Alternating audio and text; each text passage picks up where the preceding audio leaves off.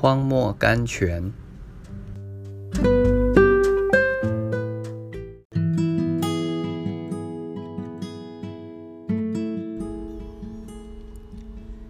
一月三十一日，他使人安静。约伯记三十四章二十九节。神能在风浪中给人安静。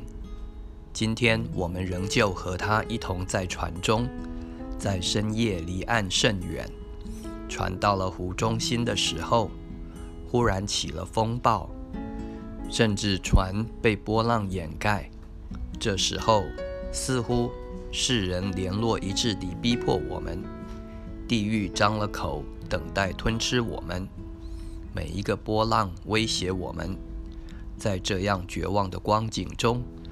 主顶镇静地起来，斥责风浪，在他一挥手之下，祝福来了，风浪去了，风豪浪败，不能混乱他的声音。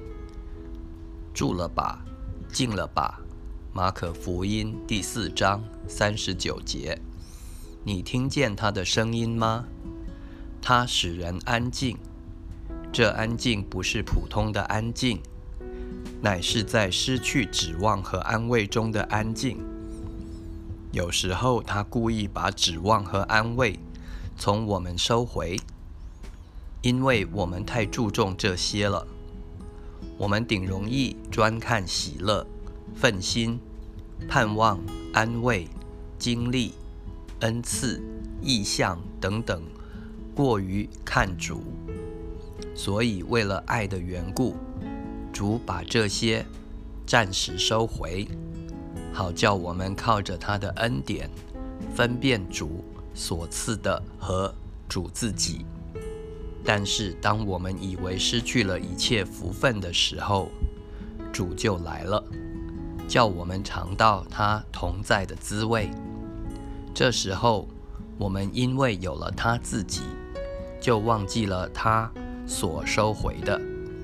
心中只觉得无限的安静，它使人安静。